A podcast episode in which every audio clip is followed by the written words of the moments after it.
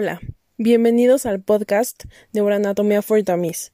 Mi nombre es Melanie Verónica Martínez Vega y soy estudiante del cuarto semestre de medicina en la Universidad Anáhuac, México Sur, y voy a estar con ustedes el día de hoy.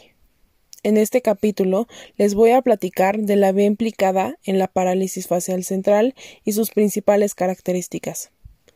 Les recordamos que para entender esta vía es muy importante que hayan visto el esquema de este tercer episodio en el libro para colorear. Para poder estudiar todo lo referente a esta vía, debemos ver que a nivel de la corteza encontramos los lóbulos faciales, derecho e izquierdo, los cuales tienen un papel fundamental para ver cómo se va a dar esta vía. Y como ya vimos en el primer capítulo de este podcast, el nervio facial se encuentra en el puente, este nervio motor va a tener una división en dos componentes muy importantes. Uno de ellos, que encontramos en la parte superior de este núcleo, es el componente temporofacial. Y en la parte inferior del núcleo encontramos al otro componente llamado cérvico-facial. Ambos componentes nos van a ayudar a entender las conexiones que van a tener las vías durante este proceso, como veremos más adelante.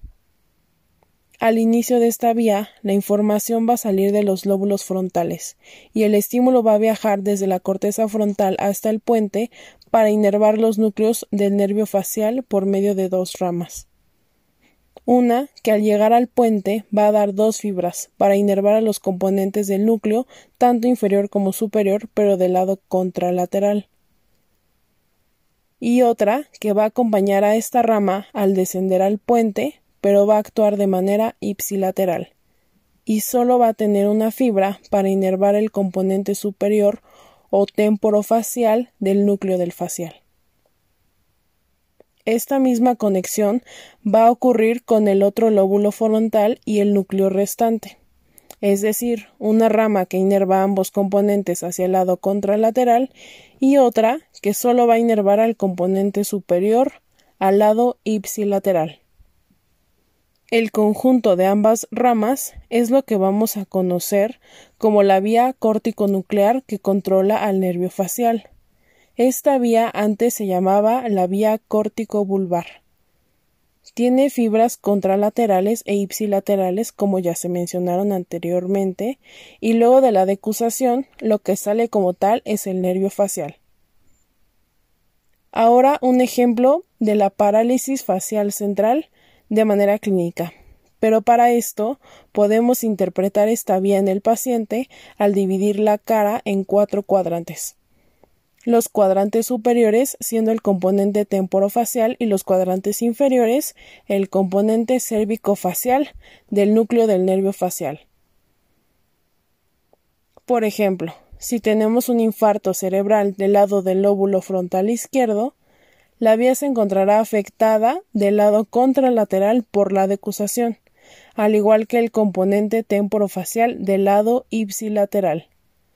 Hasta ahora el pronóstico sería muy malo, pero el lóbulo frontal derecho, que se encuentra sin lesión, puede compensar con sus fibras el daño que hay en los componentes contralaterales a él y el componente superior ipsilateral.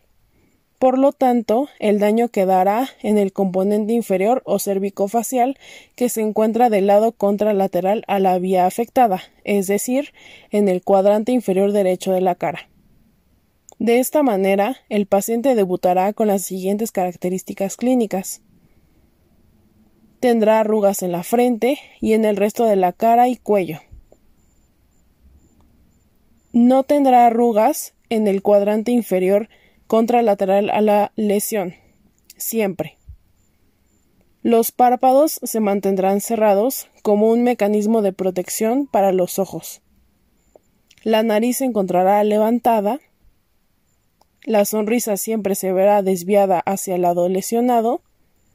Y la afectación de la cara siempre se encontrará en el cuadrante inferior o cérvico-facial y contralateral al sitio de la lesión. Esta parálisis facial es menos frecuente que la periférica, y esta puede ser consecuencia de traumatismos cerebrovasculares, infartos cerebrales, tumor cerebral o una malformación vascular cerebral, entre otras causas. Finalmente, y después de estos dos capítulos de parálisis facial central y periférica, podremos distinguir entre una y otra por medio de las características clínicas que veamos en el paciente, teniendo en cuenta que la lesión en la parálisis facial central está en la vía córtico-nuclear y la lesión en la parálisis facial periférica se encuentra en el núcleo facial en su trayecto.